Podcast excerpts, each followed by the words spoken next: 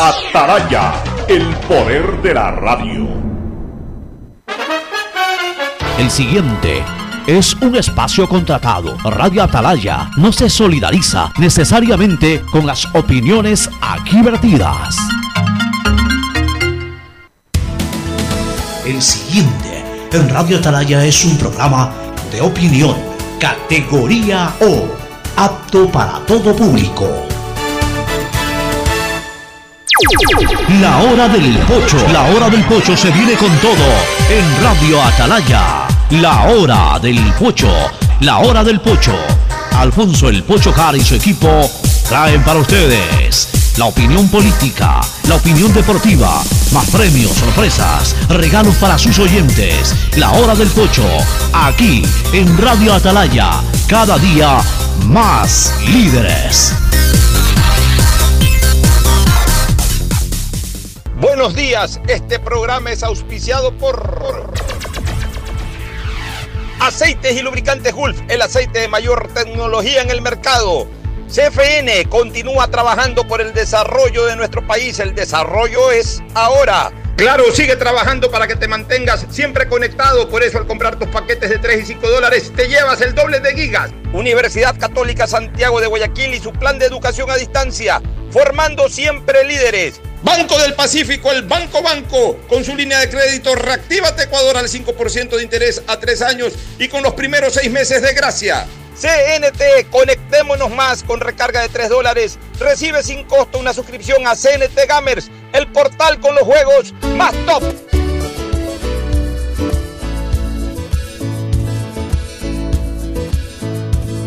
Camino sobre tu piel morena y siento tu latido. Y miro todo lo bueno que los dos hemos vivido. Te digo, solo hay razones para estar agradecido. Es lo que somos y lo que siempre hemos sido. Amigos, porque ganamos cuando mucho hemos perdido. Somos lo mismo, porque peleamos contra el mismo enemigo. Yo sigo hasta el final y tú siempre estás conmigo.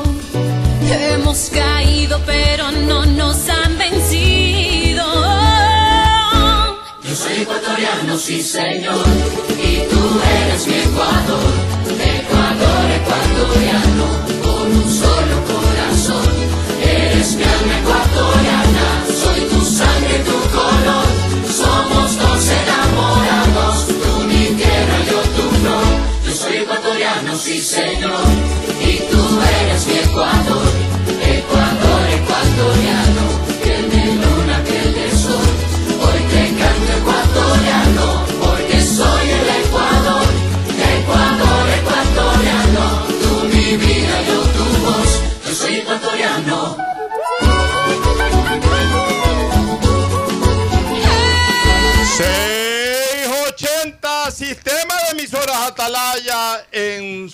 año 76. Atalaya nunca falla y marca la raya del bienestar, del progreso y la libertad de Guayaquil, de Ecuador y del mundo. Por eso es una potencia en radio, cada día más líder.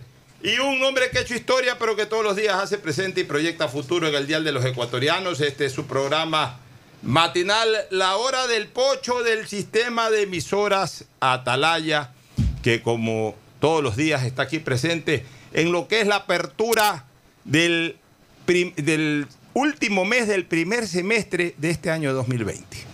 Hoy se abre oficialmente el último mes del primer semestre. Hoy entramos al sexto mes del año, primero de junio de este año, inexistente, doloroso, que hasta el momento no nos deja absolutamente nada de recuerdo grato.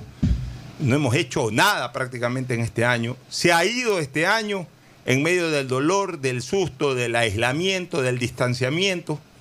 Y esperemos que esta nube de tragedia que nos trajo el COVID-19 de a poco se vaya también retirando, porque no hay nube de tragedia eterna, lo dice la canción nacional, y que muy pronto más bien regrese otra nube, pero una nube de bonanza, una nube de entusiasmo, de optimismo, una nube de inversión, de reactivación económica, una nube en donde ya no solamente que no exista este virus que afecte nuestros pulmones, ni la corrupción que afecte nuestros bolsillos, sino más bien proyectos e iniciativas que asimismo nos inflen de aire bueno los pulmones y no digamos que nos inflen los bolsillos, pero por lo menos nos permitan tener eh, ese dinerito que es necesario, producto de nuestro sueldo, producto de nuestras inversiones, producto de nuestros negocios, que a su vez sirvan también para vivir con bienestar y redinamizar la economía, que es lo que tratamos de tener todos de aquí a corto tiempo. Por lo pronto siguen siendo estos momentos de recoger los escombros. Me siento así y yo creo que eso le pasa a todos los ecuatorianos y a todos los habitantes del mundo.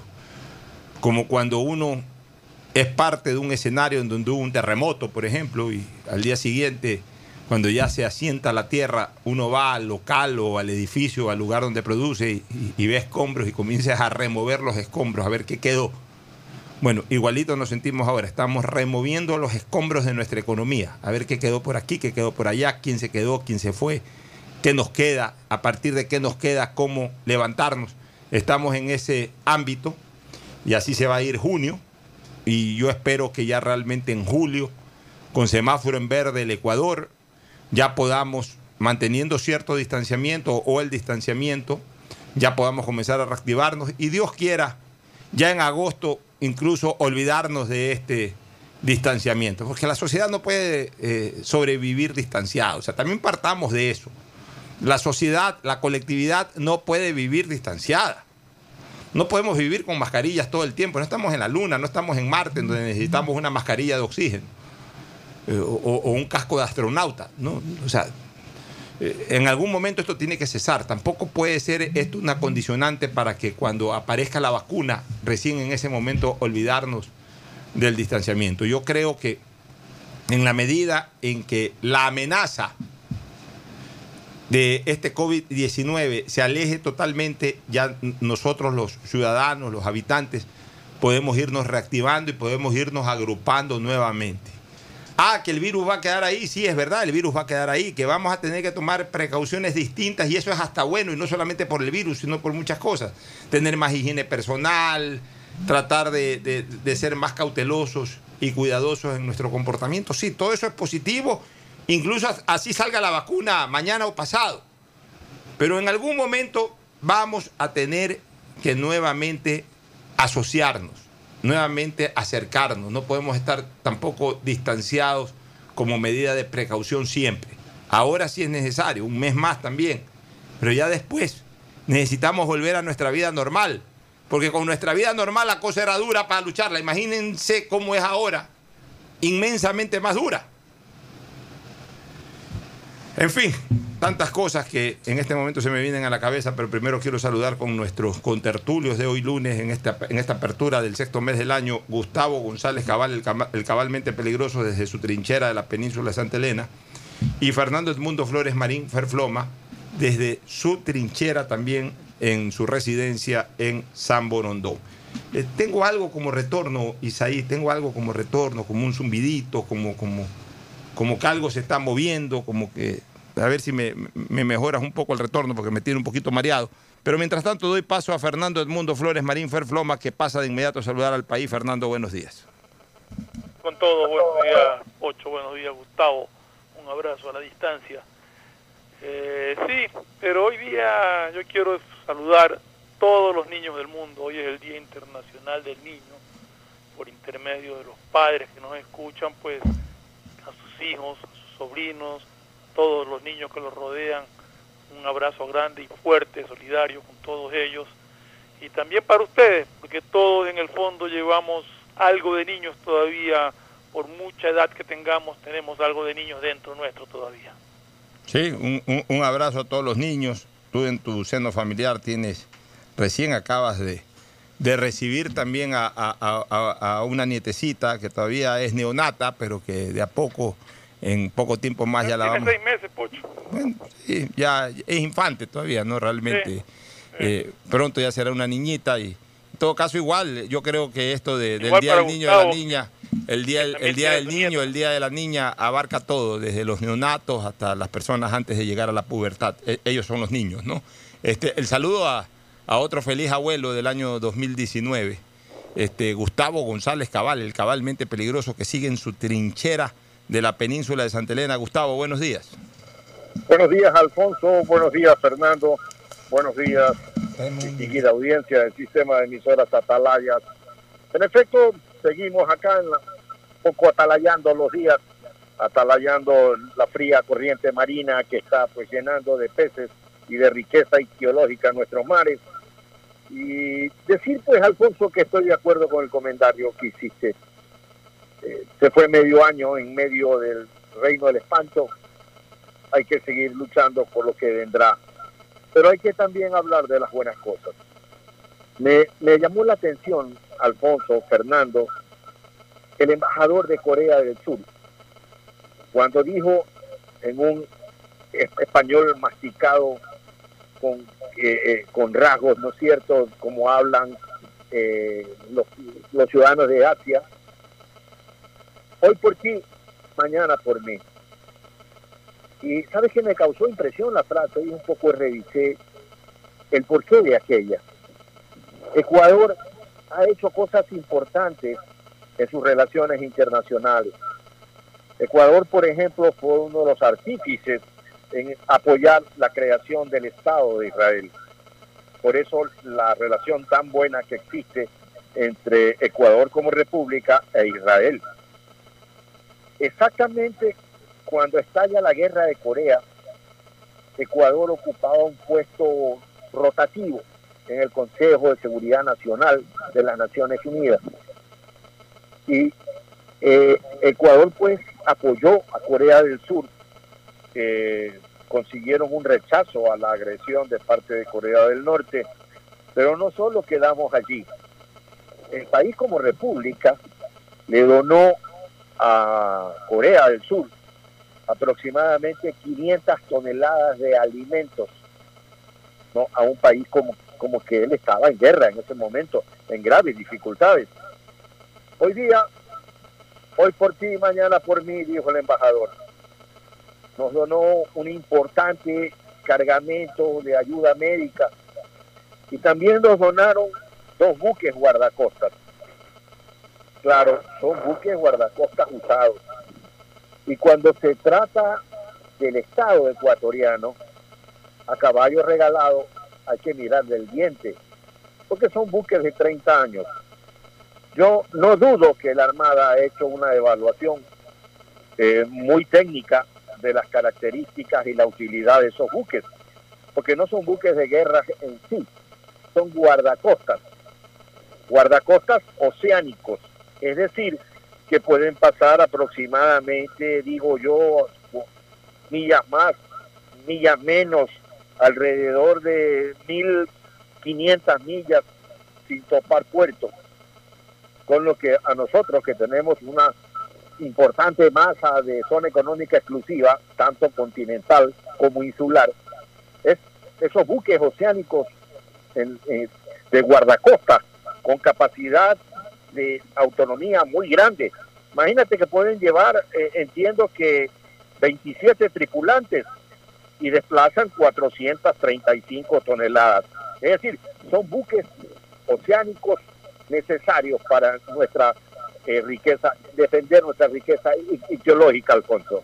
Así es, tú eres muy entendido en la materia, así que eres voz autorizada. La verdad que de ese tema yo no entiendo, pero para eso tenemos un especialista de ese fuste como el de Gustavo González Cabal para que nos ilustre al respecto. Pero bueno, yo creo que hay dos temas con los que quiero comenzar el programa. A propósito, hoy día vamos a tener informes de los dos hospitales del Seguro Social, del Hospital Maldonado Carbo que queda en el sur y del Hospital de los Ceibos que queda en el oeste a, manera de rastreo, de conocer ya una vez que Guayaquil ha estado más de 10 días un poco suelto con el tema de, de la luz amarilla para ver si ha existido rebrote o no, porque es una manera de ir monitoreando a la ciudad, de ir tomando tranquilidad o alarmarnos de acuerdo al informe que nos den los médicos que trabajan en, ese, en esos hospitales. Hoy día vamos a tener al doctor Alberto Esper, que es de cuidados intensivos del hospital del IES Ceibos, y vamos a tener a Carlitos Mollín, que es doctor también de unidad de cuidados intensivos del Hospital del Sur.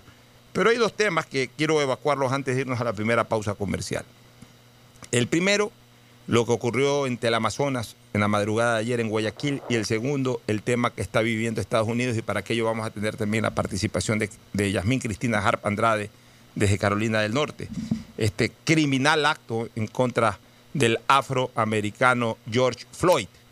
Ya vamos a hablar de eso, pero quiero comenzar con esto de, de lo que ocurrió en el Amazonas. La verdad es que es intolerable y preocupante lo que ha pasado. O sea, una especie, cuidado, nos estamos ya derivando de una especie de medellinización eh, de, nuestros, de, de los actos de corrupción aquí en el Ecuador. O sea, cuidado, nos estamos derivando a ese Medellín de los años 80, del patrón del mal, de eh, Pablo Escobar Gaviria, Pablo Emilio Escobar Gaviria y todos, y todos los integrantes o socios del cartel de Medellín que hacían sus fechorías y lo que había que resolver lo resolvían a plomo o a dinamita.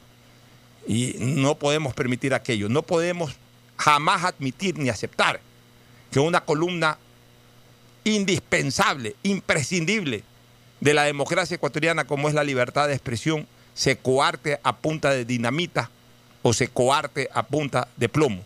Como ocurrió en Medellín cuando bombardeaban constantemente diario El Espectador, mataron a su director, secuestraron al director de diario El Tiempo, etc. No podemos permitir eso.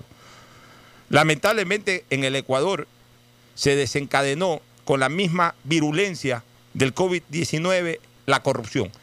Demostró ser en los momentos más cruciales de la humanidad en todo este siglo, demostró ser el país más corrupto. Porque en ningún país del mundo se desataron olas de corrupción como en Ecuador. Ni en Haití, ni en ningún país africano, ni en ningún país pobre del Asia o del África o de cualquier rincón del propio Sudamérica. Apenas un caso de corrupción paralelo que sonó por ahí en Bolivia y que inmediatamente lo sofocó la presidenta de la República encargada. El resto yo no he visto ni he escuchado sobre actos de corrupción. Alguna cosa por ahí en Perú, en algún municipio de un alcalde sinvergüenza que incluso cuando eh, iba a ser capturado se metió en un ataúd, ya cayendo hasta en esas payasadas y nada más. Pero, pero en, en hospitales importantes de los otros países del mundo no se conocieron detalles de corrupción, ni tampoco en organizaciones, en instituciones públicas de ninguna naturaleza. En cambio, en Ecuador me dio hasta vergüenza presenciar la vez pasada que estaba observando el viernes, me parece, de noche, en, en Ecoavisa, el noticiero de Ecoavisa, sacaron el mapa con los focos de corrupción presentados en la pandemia y parecía que estaban transmitiendo las elecciones, porque marcaban en casi todas las provincias.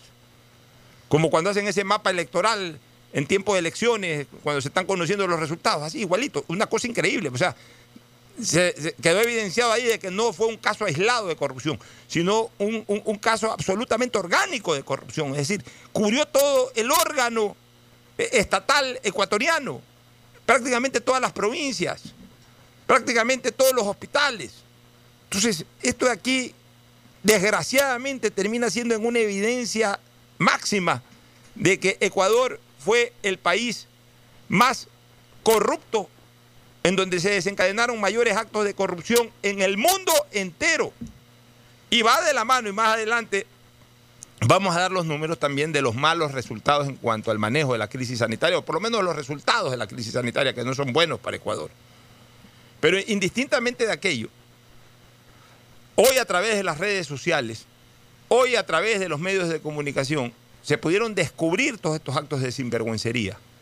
Y resulta que ahora uno de esos medios de comunicación de mayor eh, eh, envergadura, como es un canal de la talla de Teleamazonas, un canal que encima, para desgracia, termina siendo el blanco de las agresiones. En octubre casi lo incendian y ahora le tiraron dinamita en la puerta de ingreso a ese canal en el Cerro del Carmen. Dicho sea de paso, un escenario que lo conozco muy bien, pues tuve el honor y la suerte de trabajar ahí un año completo en 1989 y precisamente ahí, en el Cerro del Carmen. Y ahí hay unas imágenes de estos eh, forajidos, de estos delincuentes, ni siquiera forajidos, delincuentes, que en un carro blanco a las cinco y pico de la mañana tiraron la dinamita y aquello explotó. O sea, la tiraron sin hacer ni siquiera un estudio previo. Ahí pudo haber estado un guardia que a lo mejor dinamitado pudo haber muerto, pudo haber estado un colaborador del canal, hoy también se entra a trabajar más temprano, pudo haber entrado cualquier persona. O sea, tiraron por tirar y que explote, que explote la dinamita y, y- y que exploten los que estén adentro junto a la dinamita. O sea, un acto verdaderamente criminal. Lo escuché al general Arauz, que es en este momento el comandante en la ciudad de la Policía Nacional, decir de que ya tienen pistas. Bueno, los autores intelectuales y materiales tienen que ser descubiertos y tienen que ser sancionados con todo el rigor de la ley y tienen que ser también conocidos por la vindicta pública, no con eh, PPJ ni con Carlos H, nada, con nombres y apellidos. ¿Quiénes han sido estos que perpetraron este acto criminal, vandálico y terrorista? Porque hicieron explotar dinamitas. Y con eso hay un mensaje claro. Silenciar al canal de denuncias de actos de corrupción, pero también silenciar al resto de los medios de comunicación. Decir eh, el mensaje como, como lo hacía en Medellín Pablo Escobar Gaviria, el mensaje no era directo hacia los cercanos a la víctima, sino que era directo a la colectividad, a un gobierno, a la colectividad en general, de que tengan terror por aquí, por lo que se produjo aquí, tengan terror para que no sigan en esa misma línea por allá. Y eso no lo podemos permitir. Y tenemos que rechazarlo de plano. Así que mi aliento, Fernando y Gustavo, para que las autoridades policiales y, de la Fiscalía definitivamente se empeñen en lo máximo y descubran a los culpables. Ya esto no es nuevo. Digamos, sí lo de la dinamita, pero ya estas señales de intimidación no son nuevas.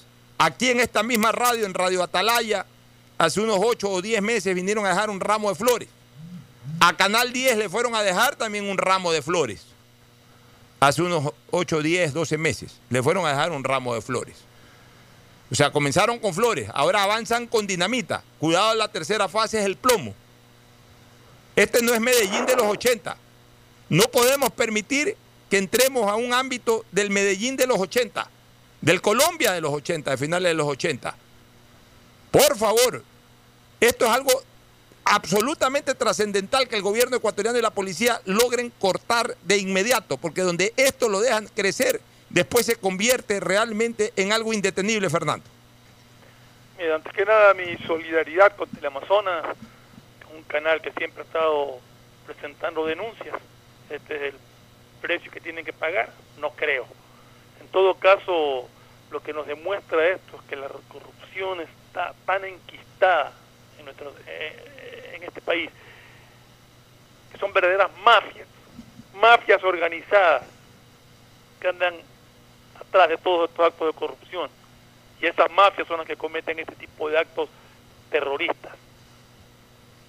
Eh, me alegro y ojalá sea cierto que ya tengan las pistas y estén atrás de los culpables de, este atentado.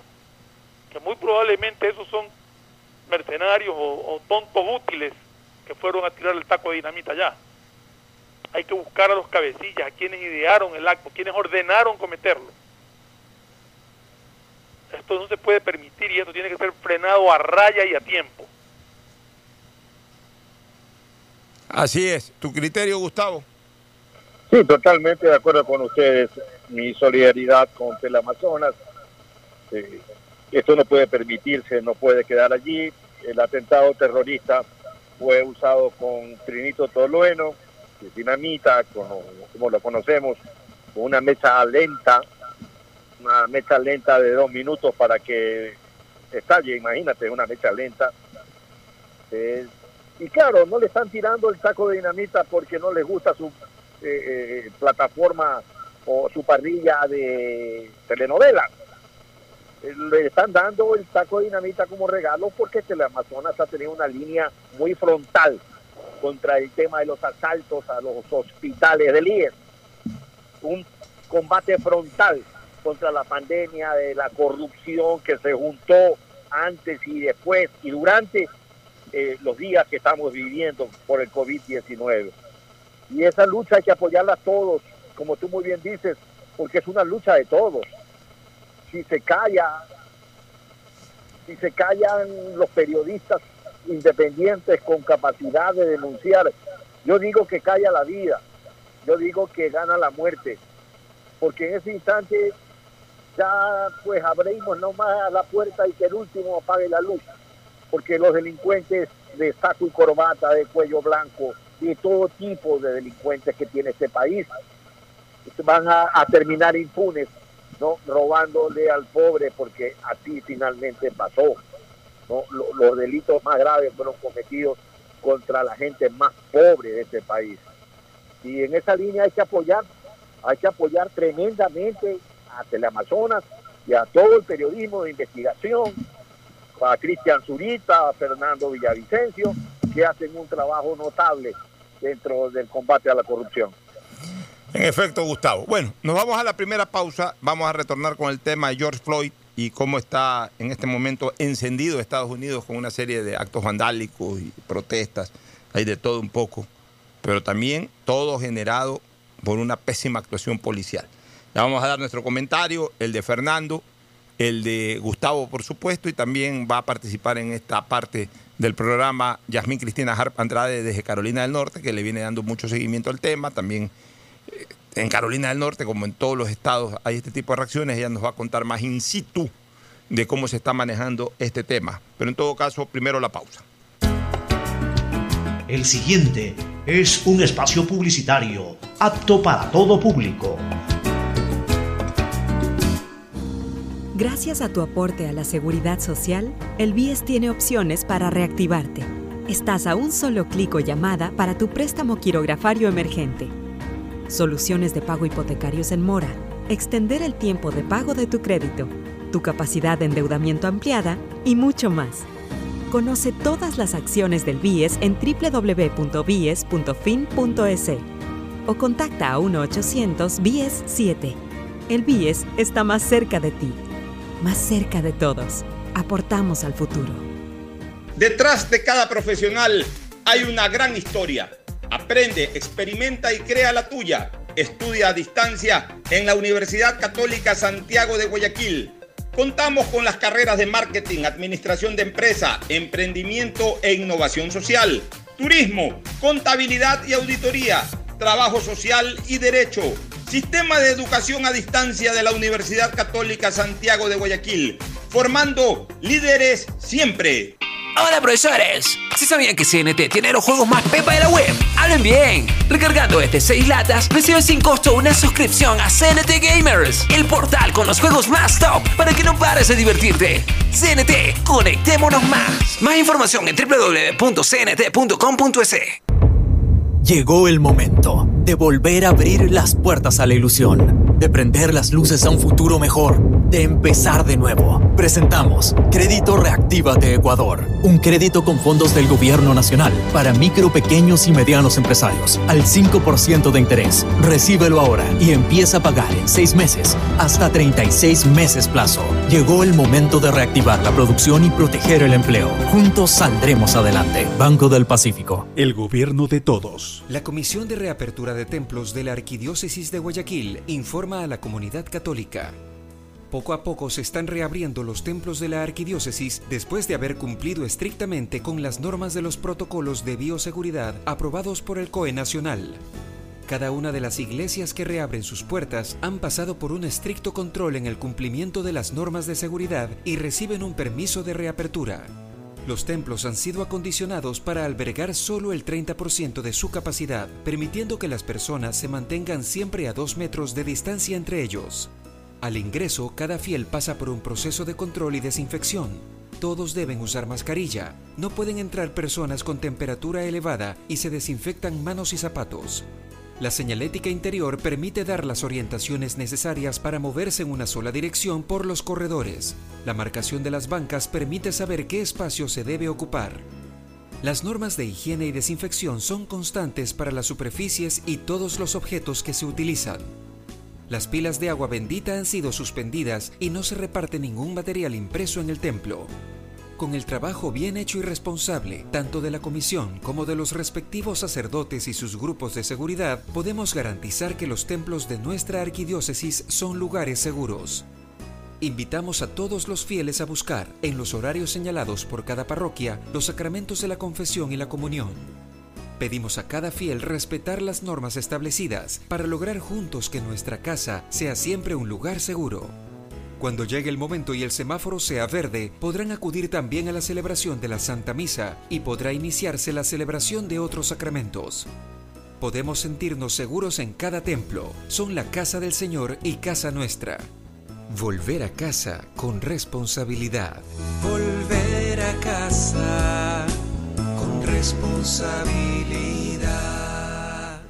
Seamos responsables con los héroes de nuestras calles. En esta emergencia sanitaria, recuerda desechar las mascarillas y guantes en una funda separada de la basura común. Protégela con otra funda y cuando la saques, rocía cloro sobre ellas. Tampoco deseches objetos contaminados en las calles y si son de gran volumen, llévalos a los centros de acopio autorizados. Encuentra las direcciones en www.puertolimpio.com. Puerto Limpio, juntos por Guayaquil. Hola profesores, ¿sí sabían que CNT tiene los juegos más pepa de la web? ¡Hablen bien! Recargando este 6 latas, recibe sin costo una suscripción a CNT Gamers, el portal con los juegos más top para que no pares de divertirte. CNT, conectémonos más. Más información en www.cnt.com.es. Si quieres estudiar, tener flexibilidad horaria y escoger tu futuro, en la Universidad Católica Santiago de Guayaquil trabajamos por el progreso en la educación, ofreciendo cada día la mejor calidad. Estamos a un clic de distancia. Contamos con las carreras de marketing, administración de empresa, emprendimiento e innovación social, turismo, contabilidad y auditoría, trabajo social y derecho. Sistema de Educación a Distancia de la Universidad Católica Santiago de Guayaquil, formando líderes siempre. Gracias a tu aporte a la seguridad social, el BIES tiene opciones para reactivarte. Estás a un solo clic o llamada para tu préstamo quirografario emergente. Soluciones de pago hipotecarios en mora, extender el tiempo de pago de tu crédito, tu capacidad de endeudamiento ampliada y mucho más. Conoce todas las acciones del BIES en www.bies.fin.es o contacta a 1-800-BIES-7. El BIES está más cerca de ti, más cerca de todos. Aportamos al futuro. Llegó el momento de volver a abrir las puertas a la ilusión, de prender las luces a un futuro mejor, de empezar de nuevo. Presentamos Crédito Reactiva de Ecuador, un crédito con fondos del gobierno nacional para micro, pequeños y medianos empresarios al 5% de interés. Recíbelo ahora y empieza a pagar en 6 meses hasta 36 meses plazo. Llegó el momento de reactivar la producción y proteger el empleo. Juntos saldremos adelante. Banco del Pacífico. El gobierno de todos. Hay sonidos que es mejor nunca tener que escuchar. Porque cada motor es diferente.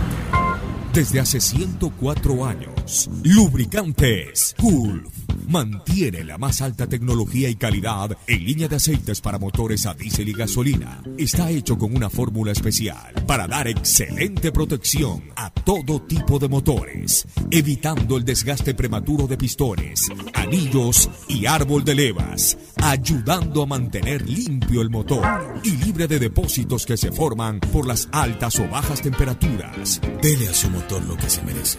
Lubricantes Gulf, la más alta tecnología en lubricación. 104 años preservando la vida de su motor. Lubricantes Gulf. Gulf es más lubricante.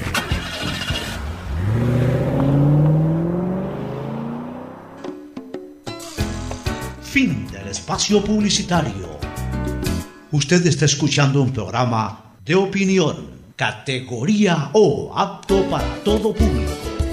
Retornamos, retornamos, recordemos que nos mantenemos en luz amarilla todavía. Toque de queda se mantiene de 21 horas a 5 de la mañana del día siguiente. Eh, en, en, cuanto a la circulación de los vehículos particulares con placa par e impar, tres, tres días por semana. Hoy, el miércoles y el viernes circulan los impares, es decir, 1, 3, 5, 7, 9. Mientras que martes, jueves y sábado, 2, 4, 6, 8 y 0. El domingo no hay circulación. Taxis y transporte mixto par impar todos los días. O sea, los taxis y el transporte mixto ya pueden trabajar normalmente. La transportación interprovincial e intercantonal solamente entre ciudades del mismo color. Por ejemplo, puede haber circulación hasta San Borondón, hasta, hasta Daule, hasta Durán y hacia otros eh, cantones en donde eh, ya hay luz, luz amarilla. Transporte urbano con el 50% de su aforo. Ya la mitad de un bus puede ir lleno, la mitad de, un metro, de una metrovía puede ir llena. Transporte institucional circula sin restricción de placas, o sea, todos los días puede ir la, la transportación institucional, o sea, de las empresas. Este, el transporte interparroquial está autorizado, o sea, a cualquiera de las parroquias dentro de la misma ciudad, ¿no? El transporte interprovincial sigue suspendido. Solo se da entre cantones de provincias colindantes. Entre cantones de provincias colindantes. O sea, por ejemplo, de Wuhan pueden ir a Babahoyo. Restaurantes al 30% del aforo. Ya por lo menos pueden activarse los restaurantes, aunque al 30%. Teletrabajo, priorizar su empleo. Las empresas están obligadas a expedir un protocolo de bioseguridad siempre y únicamente para Quito se mantiene la suspensión de la jornada laboral para el sector público hasta el 15 de junio. Es decir, el sector público ya en Guayaquil está trabajando, una parte por teletrabajo y otra parte ya presencialmente. Y se dice, se dice, no confirmado extraoficialmente, que San Borondón entra a luz verde el próximo día lunes.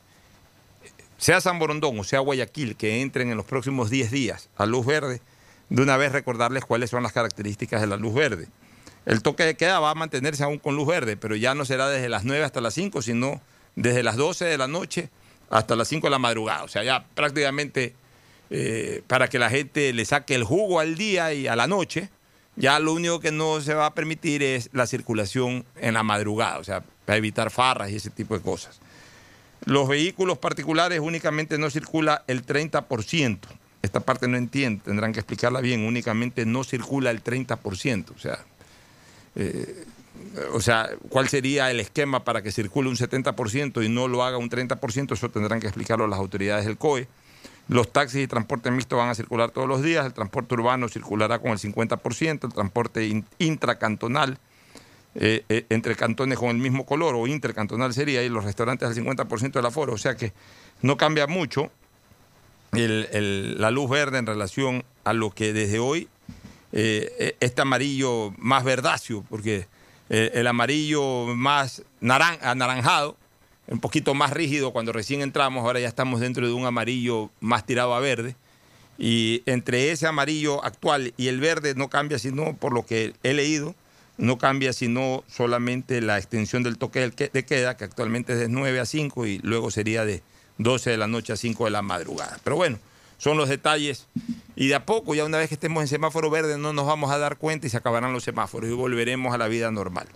Va a ser muy importante ir monitoreando y por eso hoy día vamos a entrevistar a, dos médicos de, las, de los hospitales del IES, tanto del sur como de los Ceibos, para que nos informen cómo está en este momento eh, la presencia de enfermos por COVID en, esto- en, estas ulti- en estos últimos días especialmente. Especialmente en estos últimos días. Pero vamos con este tema de George Floyd y no lo quiero dejar pasar por alto. La verdad es que el mundo entero se impresionó ing- ingratamente de ese acto criminal de aquel policía de Minneapolis, estado de Minnesota, en los Estados Unidos. Acolitado por tres o cuatro bárbaros que también vestían uniforme policial. De darle muerte de una manera absolutamente, eh, realmente escalofriante a este pobre ciudadano afroamericano George Floyd. Lo detuvieron, nunca se supo por qué realmente lo detuvieron. No era un hombre que estaba generando alarma a la colectividad, no era un hombre que andaba armado, no era un hombre que estaba robando. Lo que se ha podido conocer es que un hombre que tenía un billete falso de 20 dólares. Pregunto yo, ¿quiénes estamos exentos de tener en primer lugar un billete falso? Porque a cualquiera nos pueden dar de vuelta un billete falso y lo, usamos como, como billete verdadero incluso inintencionalmente. En segundo lugar, aunque haya sido ese un, acto intencional, es decir, sabiendo de que era un billete falso, haya entrado a perjudicar alguna, algún almacén, algún local. Eh, bajo ningún concepto ameritaba recibir ese trato, porque no era en todo caso un delincuente peligroso, en primer lugar. En segundo lugar, no ofreció ninguna resistencia. Se vio como el tipo estaba esposado, cómo lo fueron llevando al patrullero sin ofrecer ninguna resistencia. Y de repente lo, lo- tumbaron al piso. A ver, yo soy una persona muy dura en favor de la lucha policial contra la delincuencia. Incluso yo he pronunciado aquí en todos lados eh, un- un famoso código de acción, le vamos a llamar así, al que le he denominado el APP, alto, palo y plomo. Pero también siempre he sido muy claro en señalar que este APP tiene que justificarse en cada una de sus transiciones. Siempre he dicho que al comienzo, cuando llega un agente policial, aún con delincuentes peligrosos, el primer grito es alto en nombre de la ley. Y en ese momento esperar la, la reacción del delincuente. Si el delincuente en ese momento se resiste, no con riesgo de vida de los agentes, pues entra el palo.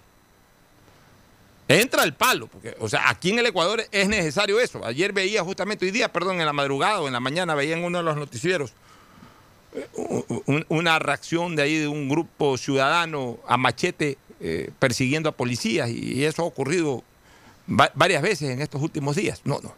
Tiene que ir un buen contingente policial y al alto en nombre de la ley, si no es escuchado, viene el palo. Es decir, viene con todo.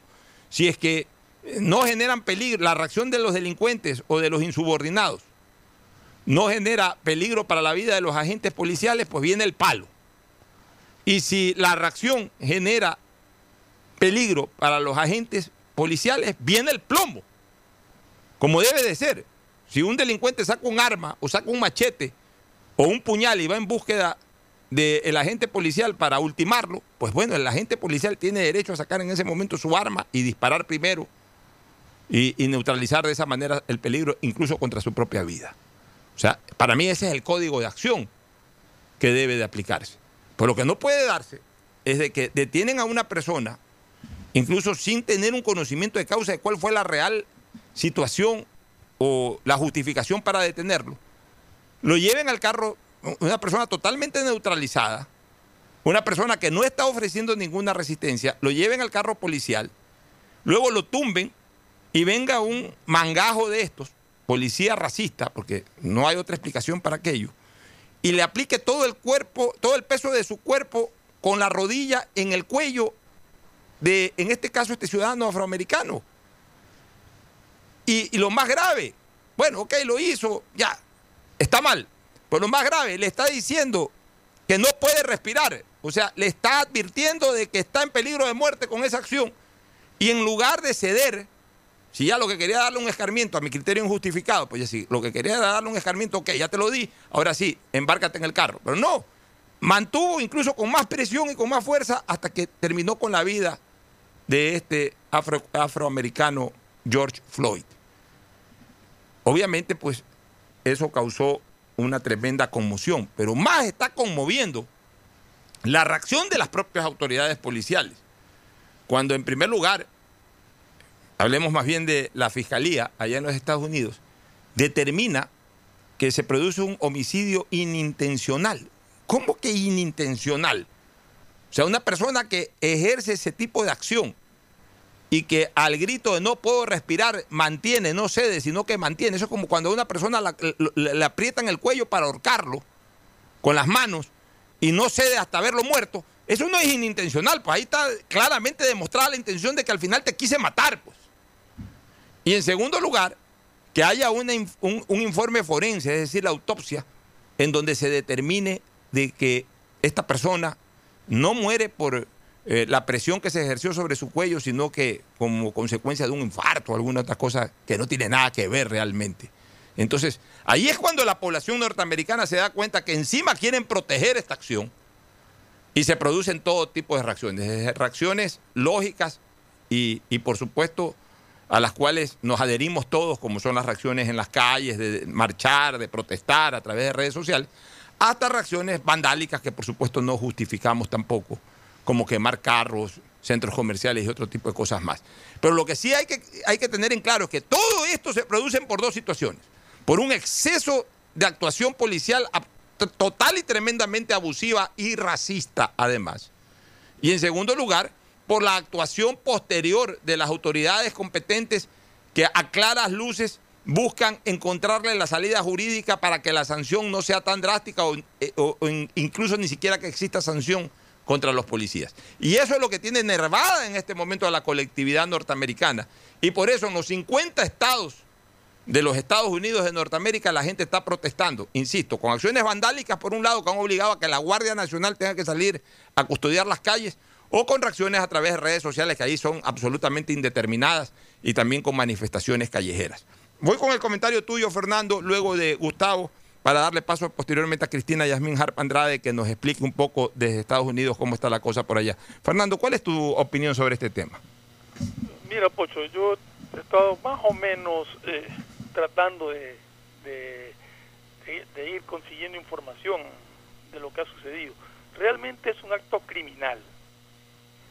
O sea, detener a una persona por un por, por cualquier motivo que haya sido peor si un tipo de, un cheque o un sin fondos o un billete falso de 20 dólares primero que no entiendo por qué lo tenían que tumbar al suelo. Era un tipo que en ningún momento ofreció resistencia, al menos no se ve ningún video en que él manotee o grite siquiera a la policía. No entiendo la reacción de tirarlo al suelo y peor, ese acto criminal de ponerle la rodilla en la nuca, en el cuello, y no escuchar su grito desesperado de que no puedo respirar. O sea, realmente para mí es un asesinato. Porque no era un tipo violento que el la vida del policía corría peligro y tenía que someterlo de esa manera. De ahí he estado leyendo y llega información de todo tipo. Yo si quisiera, pues, pues, ojalá Cristina nos pueda aclarar un poco, ella que está por allá. Porque leía que dicen que este policía supuestamente trabajaba de guardia de seguridad en sus tiempos libres conjuntamente con el fallecido. No sé si eso es permitido o no es permitido y que tenían problemas. Bueno, hay una serie de información que está circulando ya respecto a esto. Las protestas pacíficas, tengo entendido que en Denver hubo protestas pacíficas, no hubo desmanes. Y esas protestas son válidas. Porque no se puede permitir son los actos vandálicos de ir a destruir y a saquear todo lo que encuentra por delante. Eso no es protesta. Esos son actos vandálicos propios de delincuentes. Y, y hay un video que supuestamente ya lo tiene investigando también la policía de Estados Unidos, de un individuo que aparentemente está dándole dinero a un par de agitadores. Y el problema de estas manifestaciones es que basta que un par rompan un vidrio para que toda la masa lo siga en los destrozos y en los robos. Entonces, son una serie de cosas que hay que ir investigando, pero realmente lo sucedido con Floyd es un asesinato y es absurdo y ridículo. Un informe forense que diga que le dio un infarto y que no se murió por la presión en el cuello. Si no puedes respirar, te va a dar un infarto, pues. Peor si tienes alguna afectación. Pero es lógico, si te presionan el cuello y estás diciendo que no puedes respirar y no te dejan respirar, te va a dar un infarto. Posiblemente la causa de la muerte es el infarto, provocado por la acción criminal del policía. Y que digan que es homicidio, eh, que, no es, que es un homicidio involuntario, tampoco. Porque el tipo nunca ofreció resistencia, Floyd, y porque nunca le hicieron caso con su grito desesperado de que no puedo respirar. O sea, hubo intención de causar ese daño. Ah, Bueno, eh, tu comentario muy bien. Fernando, eh, tu opinión, eh, Gustavo, sobre este tema. Eh, hemos visto por las redes sociales la ejecución de un ser humano. El ciudadano en cuestión estaba en el suelo, esposado y siendo sostenido por tres policías más. Y entonces un policía lo ejecutó. Ponerle todo su peso en su nuca y su tráquea era asesinarlo, era ejecutarlo. El hombre no tenía ni tuvo una sola posibilidad de salida, de defender su vida. Eso se llama ejecución. El señor Floyd fue asesinado por parte de tres policías, uno de ellos actuó como verdugo y tres más como cómplices y deben ser llevados por el bien de la paz de Estados Unidos por el bien de la humanidad deben ser llevados a la justicia y aplicársele a ellos la pena capital, el, la fuerza legal más grande que se pueda considerar para este tipo de ejecuciones, de asesinatos en sangre fría. Y la respuesta popular, los, lo, lo que estamos viendo, es pues, como dice Fernando, el comportamiento de la psicología de las masas. Una cosa es la protesta, es necesaria la protesta, es necesario que los derechos civiles salgan a las calles y se hagan respetar. Pero allí en medio se meten agitadores que tienen otras expectativas y conducen en la psicología de las masas, donde se pierde eh, la conciencia individual y se hace una conciencia eh, informe, colectiva, que puede convertirse y se convierte en un monstruo en muchas ocasiones. No hay duda de que es necesario salir a protestar, pero la oscuridad no puede deshacer la oscuridad, únicamente la luz puede hacerlo. Y esa frase no es mía, es de Martin Luther King, uno de los grandes defensores de los derechos civiles y luchadores contra la discriminación racial. No se puede acabar con la violencia con más violencia, sino que es necesario trabajar a partir de la paz, la desobediencia y la resistencia pacífica. Y por supuesto, Alfonso, con el diálogo. Bueno, muy bien, este Gustavo, eh, Cristina Yasmín Harp Andrade en Raleigh, Carolina del Norte. ¿Cómo está reaccionando Estados Unidos? Cuéntanos últimos detalles y danos también tu opinión sobre esto que ha pasado con George Floyd y con todo lo que está ocurriendo en este momento en Estados Unidos. Las reacciones del expresidente y el actual. Ha reaccionado Trump, ha reaccionado también Obama. Ayer me enviabas justamente traducido lo que ha opinado Obama a través de las redes sociales. Cuéntanos un poco todo lo que sucede con este tema de George Floyd, este, Cristina. Buenos días. Buenos días a todos los oyentes. Buenos días a todos los oyentes de Radio Talaya. Un gran saludo para usted, Alfonso, eh, para Gustavo y por supuesto para eh, Fernando. Bueno, eh, lo que, primero que nada, yo creo que es importantísimo decirle a toda la comunidad de color no solamente en los Estados Unidos, sino en el mundo, que la discriminación es real y que ustedes tienen que ser escuchados. No solamente la gente de color, sino todos los que somos diferentes. Esto incluye a los latinos, a los asiáticos, a los judíos, a los musulmanes, a los árabes, a todos. Desgraciadamente, el racismo hoy ha cogido más fuerza cuando ya poco a poco veíamos que se estaba yendo de nuestras vidas. Ha regresado con una fuerza imparable.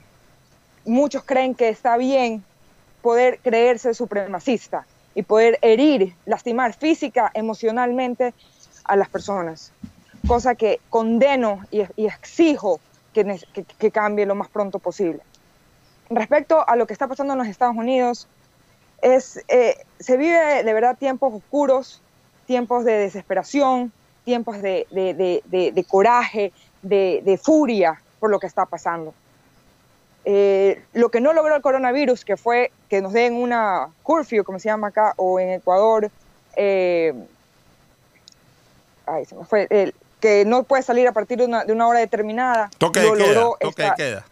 Toque de queda. Lo ha logrado eh, estas protestas.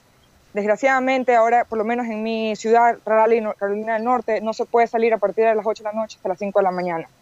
y si sales, pues, pues tendrás, un, tendrás problemas con las policías y aparte te van a dar una multa.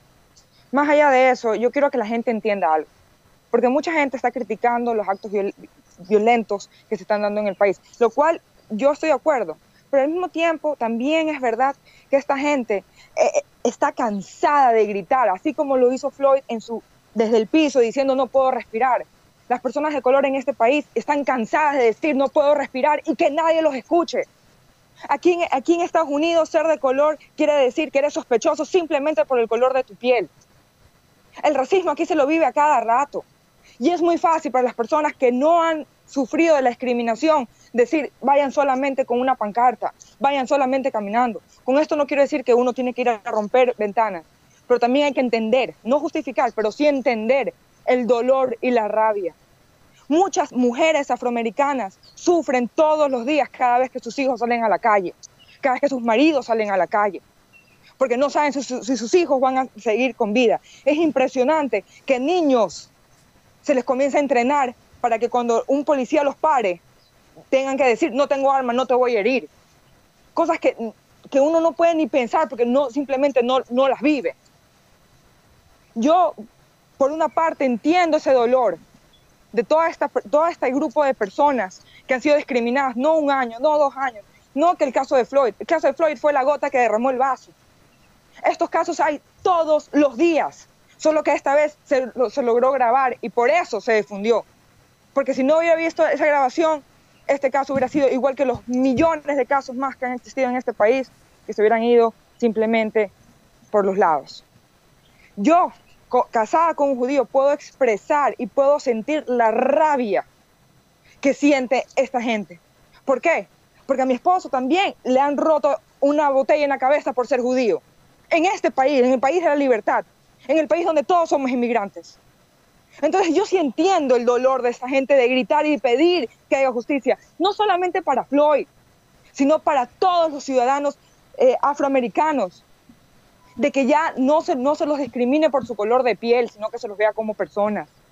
Porque no hay que cambiar ya la constitución, porque la constitución ya nos da derechos a todos, sino cambiar la forma de pensar, la forma de sentir y sobre todo que nos eduquen a convivir con, con los demás en la ciudad donde yo vivo, en el centro de la ciudad, lo que se llama Downtown Raleigh, el 66% de la población es de, es de, raza, de raza negra. En toda la ciudad, solamente el 40%. Y aún así se los trata como minoría. Entonces también quiero que la gente entienda el dolor que vive toda esta población y por qué hoy salen a reclamar. No solamente es por Floyd. Y yo quiero dejar eso bien en claro, porque mucha gente dice, bueno, ya lo metieron preso, ¿qué tanto reclama? No, eso ahí es un caso pero no es un caso aislado, es un caso que se va en tope, en tope. Y ayer yo vi un documental que me llamó mucho la atención, de que decía una persona de color, lo más probable es que cuando alguien blanco vio este video, le dolió, dijo, miércoles, ¿cómo lo pudieron haber matado de esa manera? Dijo, wow, no lo puedo creer. ¿Saben lo que sintió un negro? Una persona de color. Cogió algo y lo tiró al piso. Porque ya, basta, uno más de nuestros hermanos que se va. Y lo pueden escuchar, no solamente es la gente de, socioeconómicamente hablando baja, sino de todos los niveles. El presidente Obama, su esposa Michelle Obama, la ex primera dama. Ellos también dicen que no es posible que sigamos en lo mismo, de que otro hermano más se va. La misma Oprah, que tuvo que abrir su propio canal de televisión porque no conseguía trabajo por su color de piel, siendo una estrella en la televisión. Entonces, eso es lo que tenemos que entender y eso es lo que tenemos que captar todas las personas que no somos de esa parte de esa comunidad. Lo que ellos están sufriendo y lo que ellos están sintiendo. La verdad es que es un insulto, como le decía Alfonso Harp, es un insulto que se diga que a esta pobre persona, Floyd, se la mató sin querer. Cuando se ve en el video que esa persona exigiendo, no ni siquiera exigiendo, pidiendo que lo dejen respirar, que lo dejen vivir, con más ganas le, le ponían eh, la rodilla. Y no uno, sino tres o dos policías. Y desgraciadamente, eso es un sentimiento que nos va a quedar por mucho tiempo en este, país. Es un sentimiento que ya la gente ha reaccionado ha dicho, ya no, no más. Porque no ha sido solamente este caso de Floyd. En menos de dos semanas ya hay cuatro casos populares que se han hecho virales, como el chico que estaba caminando por Central Park, que estaba viendo los pájaros en un sector donde no se puede dejar al perro sin correa. Y una señora blanca tenía el perro sin correa. Y el señor, simplemente por precaución, porque así de mal estamos en este país, en Estados Unidos, que por precaución grabó la conversación con la señora en video, porque sabía que podía salir perdiendo. Se le acerca y le pide de favor, señora, por favor, puede coger a su perro, aquí no se puede andar con, con correa porque esta, esta es una área protegida para los pájaros. La señora lo insulta llama a la policía diciendo que es lo que ella, él lo, ha amenazado. Y gracias al video que él, él grabó, el señor pudo seguir su camino y la señora se metió en problemas. Pero donde no hubiera existido ese, ese video, tal vez ese pobre señor hubiera tenido la misma historia de Floyd. Y ese es el problema. Muy bien, Cristina. Creo que has sido muy clara. Eh, Fernando Flores, Fernando Ferfloma, hay una famosa frase popular de que eh, a veces los muertos se revuelcan en su tumba. Bueno, si alguien se está revolcando esta semana en su tumba es Martin Luther King, porque de nada han servido ni su muerte, ni los cuarenta y pico de años que han pasado, porque de acuerdo a lo que nos dice Cristina y lo que estamos viendo, lamentablemente, pues así lo están evidenciando. Tú querías hacerle alguna pregunta, creo, Fernando, ¿no? No, no, no, básicamente conocer un poco de todos estos, estos comentarios que hay, Cristina, de, de que se eran parte de... Acá llegó esta información de que eran parte de, de un equipo de, de guardias de seguridad que el policía en sus ratos libres ya tenía tropiezos con él. No sé, hay una serie de versiones que están llegando que muchísimas, pues tú sabes que son fake news, pero yo las he estado viendo, entonces aprovecho, quería conocer si allá hay alguna información al respecto. ¿Aló? ¿Me escuchaste? Eh, ¿Hubo alguna conexión ahí? ¿Pudo escu- ¿Pudiste escuchar, ¿pudiste escuchar Cristina, lo que te preguntaba Fernando Sí, por Flores? supuesto. Ya, adelante. Sí, por Desarrolla supuesto, rápida y brevemente porque tenemos que irnos a una pausa. Sí, por supuesto. La- la- las noticias acá se dicen que eh, afirmativamente ellos trabajaban juntos en un bar latino, de hecho. Pero lo más grave de todo, más allá de que ellos tenían problemas o no tenían problemas, lo más grave de todo es lo que se ha descubierto que en su tiempo libre este, este policía era supremacista. Él eh, apoyaba causas para, para, la, para limpiar el país. Entonces, él le tenía miedo a las personas de color, le tenía miedo a los latinos. o sea, era una persona que ya de por sí era racista, el típico eh, fan de lo que promueve Donald Trump. Entonces, eso, fue, eso es lo grave. Bueno, perfecto, Cristina. Gracias por tu participación y lo que yo no había caído en cuenta en ese detalle, Fernando. O sea que encima el policía sabe pues que esa persona no era delincuente, pues si trabajaba con él. Entonces es una vieja rencilla, por alguna cosa discutieron en algún momento, no se llevaban y aprovechó la ocasión. Ese es un acto absolutamente criminal. Ese es un acto absolutamente criminal. O sea, hay muchos agravantes.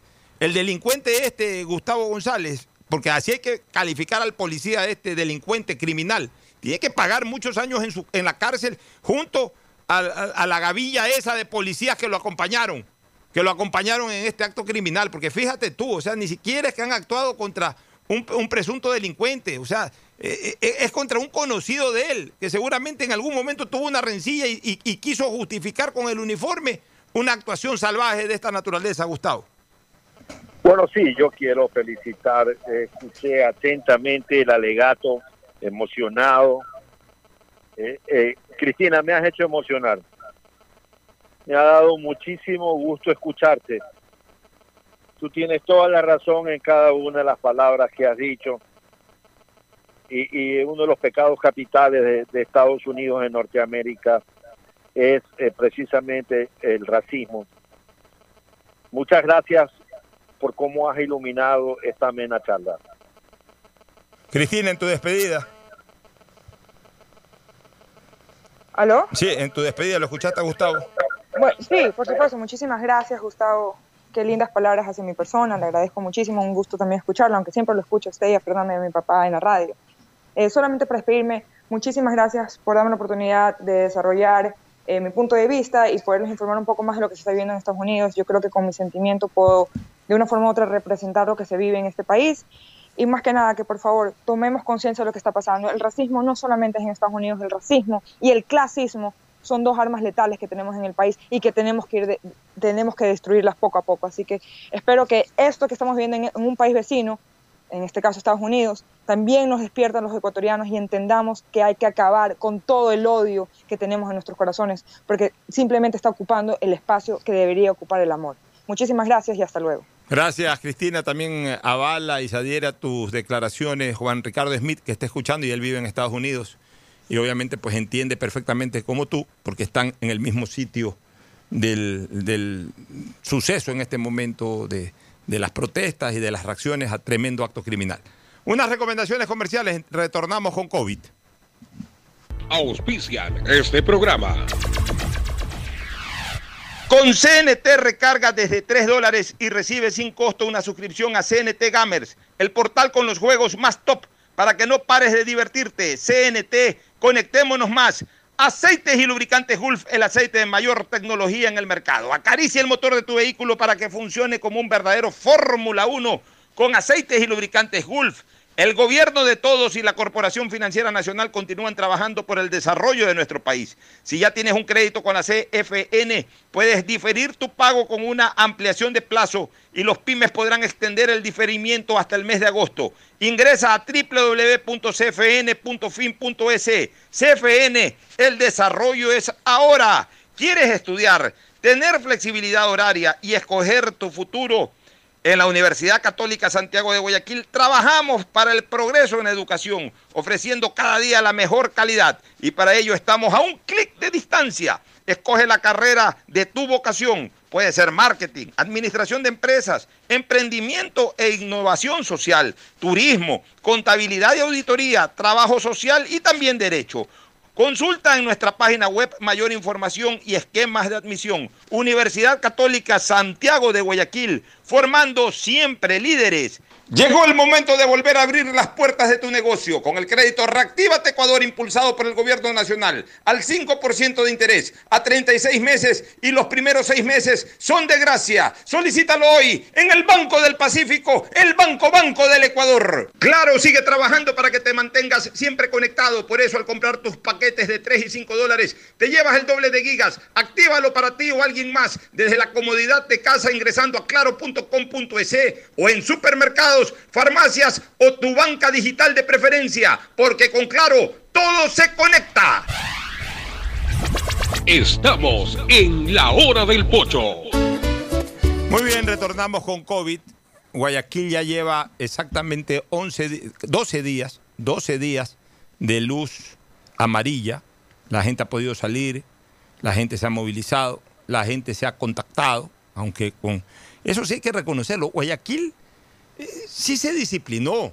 Por eso yo rechazo eso de que la gente eh, de otros lados y hasta de Guayaquil mismo, que no se ha respetado la cuarentena y todo. No, yo veo a la gente, todo el mundo con mascarilla, eh, guardando el distanciamiento social. Eh, en algunos lados, bueno, un poco más difícil por, por, por el trajín en ciertos sectores, quizás hasta por las costumbres en ciertos sectores. Pero en términos generales, Guayaquil ha respetado mucho, le cogió miedo, ojo, pero lo enfrentó. Guayaquil es una ciudad valiente. Valiente no es no tener miedo, valiente es enfrentar las cosas a pesar del miedo. Ese es el concepto de ser valiente. La gente piensa que valiente es el que no tiene miedo. No, el miedo existe en todos. Hasta Jesús tuvo miedo de morir como él sabía que iba a morir. Por eso le pidió a nuestro Dios Todopoderoso, si puedes librarme de este trago amargo, pero que se haga tu voluntad. Porque tuvo miedo. Todos tenemos miedo. Pero el valiente es el que supera el miedo, no el que no tiene miedo, sino el que supera miedo, el miedo. Guayaquil es una ciudad valiente. Tuvo miedo, aprendió del miedo, superó el miedo, enfrentó al rival, que fue el COVID, y está saliendo de ese rival. Pues lo está haciendo ahora con disciplina, eh, cumpliendo, acatando las medidas sanitarias que han dispuesto.